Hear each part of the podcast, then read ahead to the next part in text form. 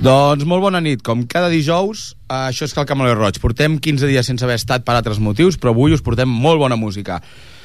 Y bueno, vuelvo, como antes me has dicho, bueno, muy buena música y muy buen, muy buen invitado, al Freddy de Moncada.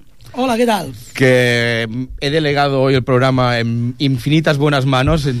y, gracias, gracias. Más solo con verte lo que has traído, así que ya estoy esperando empezar. Bueno, va a tener un poquito de riesgo porque la verdad es que no tenía mucha inspiración y de golpe y porrazo me vino, venga, programa ochentero, programa ochentero y además con vinilos para que suene de verdad a los 80. Por eso de ahí está el riesgo. Hace algunos de estos discos hace años que no los pongo.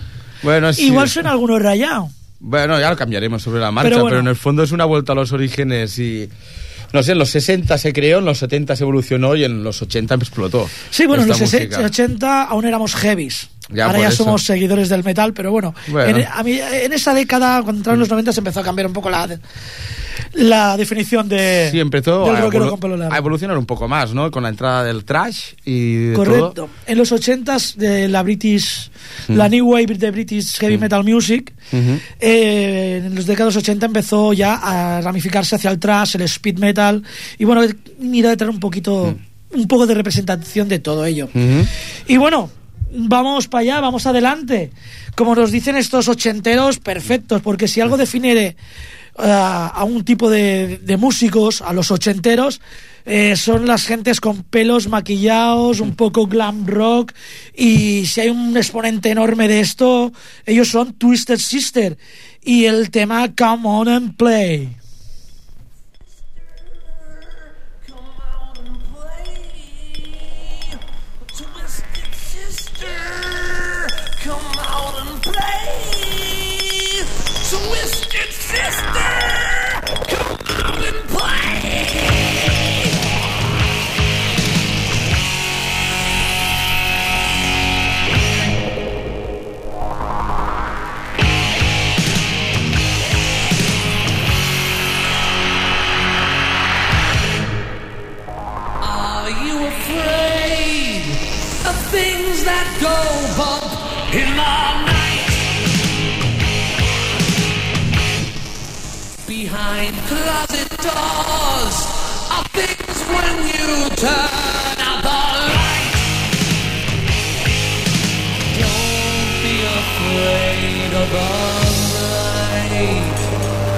There's a light in the dark, burning bright.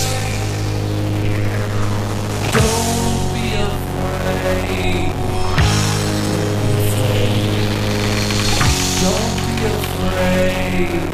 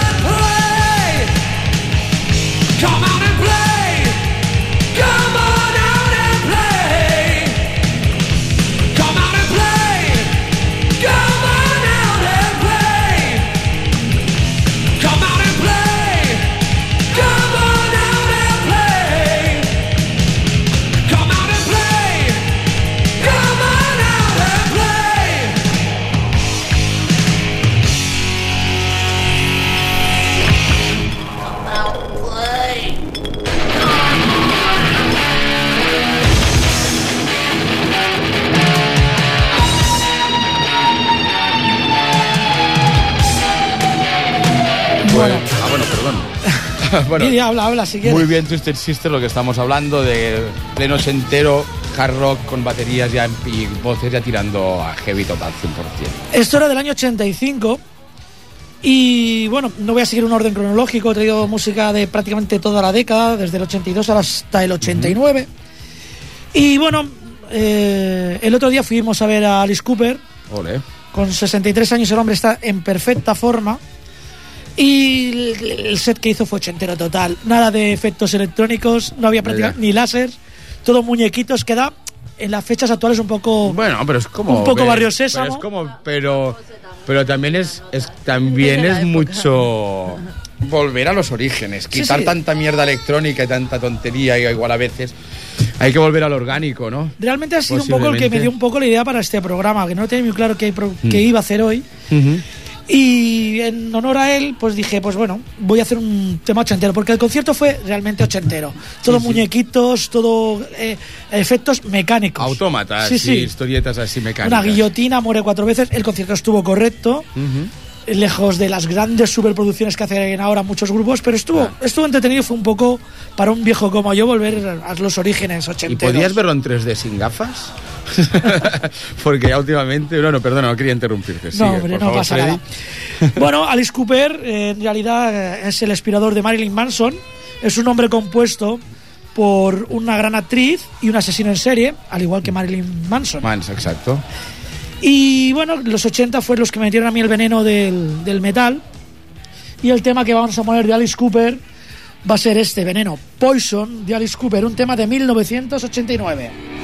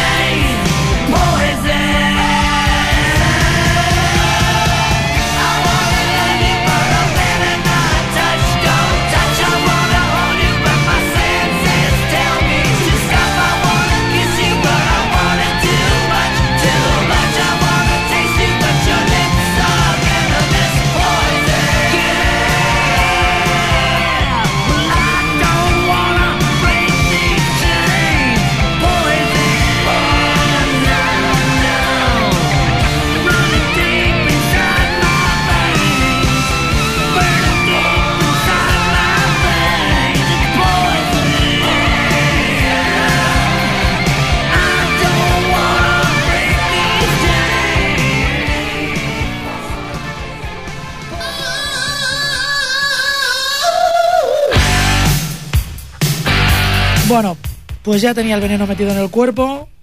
Bueno, en realidad hacía tiempo que lo tenía metido el veneno en el cuerpo porque en el 89 ya lleva unos cuantos años yendo a una discoteca mítica para los heavies de los 80, les Enfants Terribles. Y seguimos en esta década. Vamos a dar un salto hacia atrás de 7 años. Sí, pero atadísimo, tío. El comentario que te he hecho antes. Bueno, la audiencia no, no sabe por dónde va, pero por favor, esto sí que es atar conceptos. En los 80 eh, empezó realmente la variedad en el heavy, porque entonces éramos heavies. No era música metal, era música heavy. Y empezaron a salir nuevas vertientes como el glam, que el glam existía de antes, pero el glam rock tipo Twisted Sister, Kiss, Poison, Molly Crew se originó en los 80. Eh, irrumpieron los más burros, los más sucios quizás, querían ser más que Motorhead y salió un grupo, quizás no eran grandes músicos, no eran unos virtuosos de sus instrumentos, incluidas las voces, pero hacían algo distinto, algo más fuerte, algo más negro, más sucio. Y fueron quizás los creadores del thrash metal, que después fue teniendo sus distintas ramas, como el black, el. en fin. Y black metal se llama el tema y el LP que vamos a poner de 1982. Esta caña que vais a escuchar ahora es de 1982. El grupo se llama Venom, sus componentes eran Cronos, Ahí, ahora- Mantas y Abaddon. Perdona que te interrumpa, ahí era donde yo decía al atar el hecho, cuando me estabas contando qué temas ibas a poner y en qué orden, cuando he visto, hostia, Alice Cooper, el tema Venom, y después ya lo enlazas con Venom, cambiando de época y cambiando de estilo, Sí, sí. pero ya enlazas los conceptos. A ver, lo de Alice Cooper es casi a finales de década, en el 89, y esto es a principio de década. Hostia, la real, pues al la- revés, entonces me he equivocado. perdón. Sí, sí, 89 es eh, Alice Cooper, el 82 es Venom, y que con este LP rompieron esquemas Sí, sí. en las discotecas y en los pub heavies, que bueno, escuchamos pues esto, escuchamos Maiden, Saxon, Es como eh, una- Scorpions. Como una carga energética Sí. sobre lo que ya estabas escuchando en esa época. Realmente Metallica eh, creo que es posterior incluso a este LP, la, cuando- la explosión de Metallica. Y es- aquí están. Bueno, vamos Una a escuchar, revolución, vamos. a escuchar la revolución exactamente de este grupo Venom y su black metal, metal negro.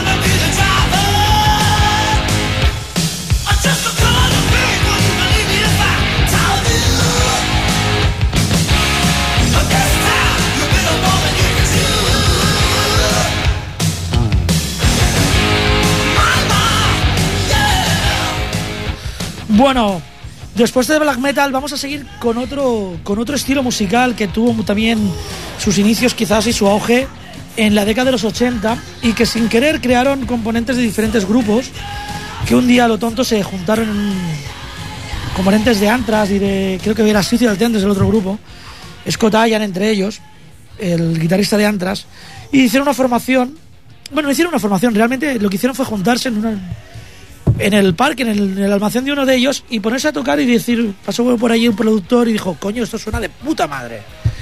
Y formaron SOD, SOT, eh, que es algo así como Strong Trooper or Dead, eh, son unas siglas, y crearon lo que se puede llamar Greencore y Hardcore. Greencore consiste en tocar muy rápido, muy rápido, temas de 2-3 segundos a, a veces, y súper fuerte. Y el hardcore, bueno, eh, del hardcore hay grupos como DRI y los mismos SOT. Y por la poca duración de los temas, voy a poner dos cortes seguidos.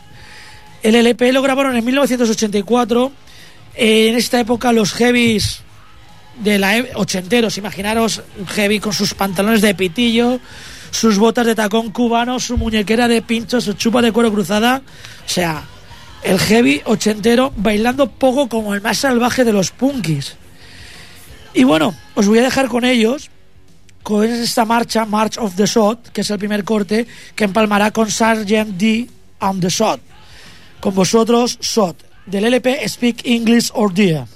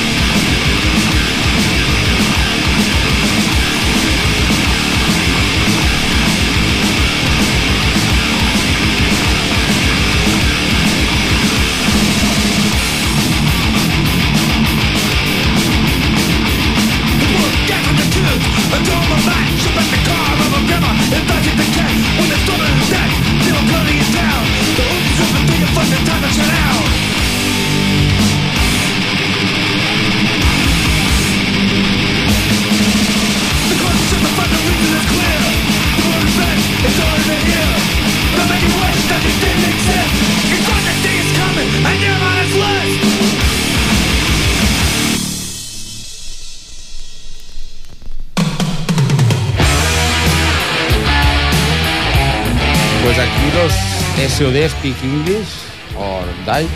Y ahora, ¿qué estabas preparando? Bueno, eh, de fondo os habéis dado cuenta que está sonando Kiss. El, si no recuerdo mal, es el, el LP Heavens on Fire, que es cuando por fin nos mostraron la cara. Por fin pudimos verle la cara a los componentes de Kiss. Se quitaron el maquillaje, el maquillaje, perdón, en la década de los 80. Eso era como un concierto porno, entonces. Aquí sin, sin maquillaje es como pornografía. Bueno, algo así. Y bueno, después de... No es que bajemos la caña, porque seguro que para algunos lo que vamos a poner ahora, es más, ellos mismos se lo autoproclaman, son los reyes del metal. En los 80 también surgió el power metal, el speed metal, y uno de los más exponentes, de los mayores exponentes de- del- del metal guerrero, del metal épico, son los Manowar. Hombre, Los increíbles y poderosos Manowar. Pero es- Con Judy Mayo al, al, al bajo, Sí, sigue, sí, perdona. liderando, en fin. No, que lo que decías es que aparte eran cogieron el rollo de los 70 de las rock óperas, ¿no? Y todas sus peli, y todas sus todos sus discos, o bueno, yo no lo controlo mucho, pero todos sus discos te, te contaban un, un argumento en los temas. Bueno. Ah, bueno, algunos de ellos. Algunos de ellos, eh, no exactamente, pero sí va un poco por ahí. Lo que pasa que la temática suele ser siempre guerrera y, eh, y de espada y de poder y somos los más duros.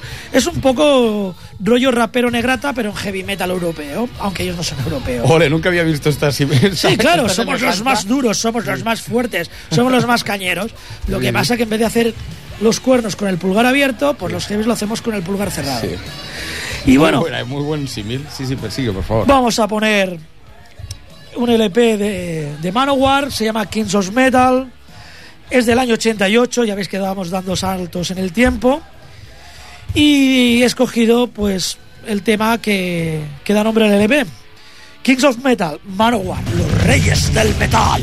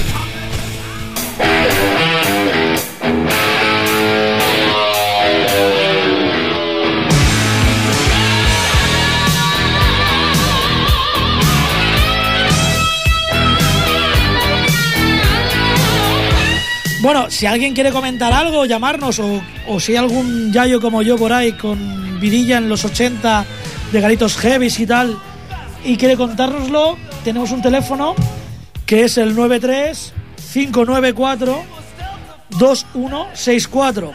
Repito, 93 59 42 164. Y vamos para bingo. Vamos para bingo y me voy a poner un poquito un poquito serio ya que este año, a finales de primavera, pues ocurrió un desastre, un, caos para el metal o para el heavy. Murió Ronnie James Dio y no podía, no podía dejar de poner algo de él. ¿Por qué? Porque a veces se me aparece su cara en la ventana. Y del LP Dream Evil de 1987 vamos a poner un tema dedicado al grandísimo, aunque era bajito, pero grandísimo, grandísimo Ronnie James Dio. Y el tema se llama precisamente Face in the Window.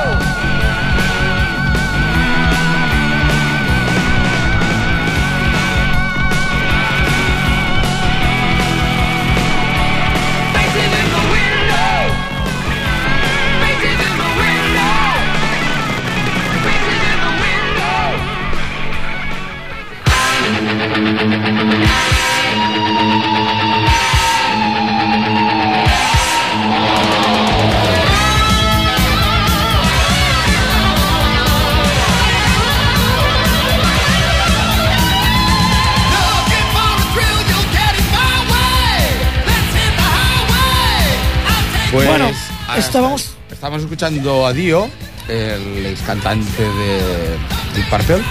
De sí, de, de, Bueno, no, de, de- Black de- Sabbath. de De, Black Black Sabbath, Sabbath, perdona, eh, su, sido- su banda Dio.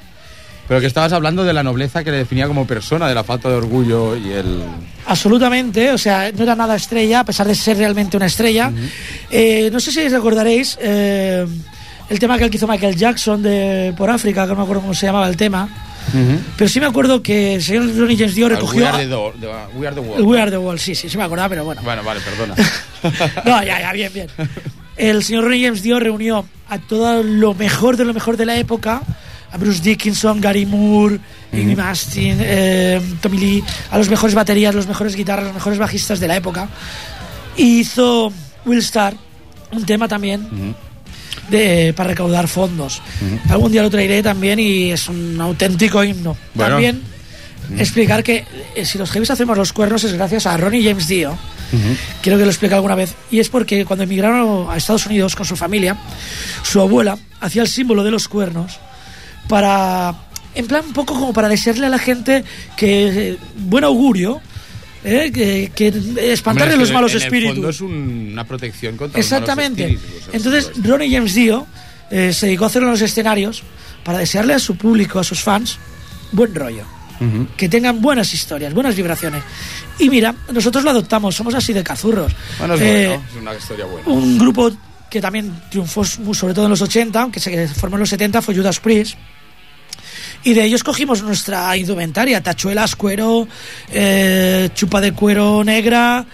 Y bueno, con lo, todo lo machotes que es la imagen heavy, la cogimos de un gay. El señor Rob Halford. Buena historia. En fin. Bueno, eh, se me ha ido ahora mismo el santo al cielo, pero en los 80 no solamente fue una época de, de explosión de, de bandas de los 70, sino también fue una época de regresos, de grandes regresos. Entre ellos Dear Purple, un poco muertos, no muertos, sino mm, olvidados, eh, caídos en el ostracismo de finales de los 70 en el 83 sacaron un LP con el que volvieron a estar en lo más alto. Evidentemente, Dear Purple no son unos perfectos extraños para nadie. Sin embargo, el LP le pusieron este nombre, Perfect Strangers. Y el tema que vamos a escuchar precisamente va a ser este, Perfect Strangers de Dear Purple.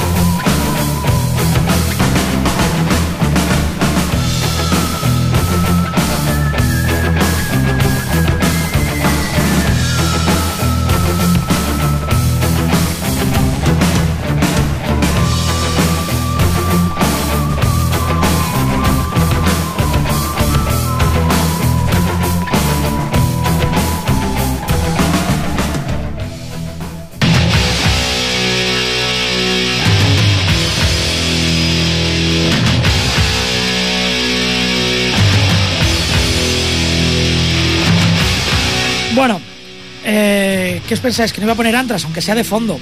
Aunque hoy podía excusarlo ya que he puesto los SOT y en cierto modo era como poner Antras para mí.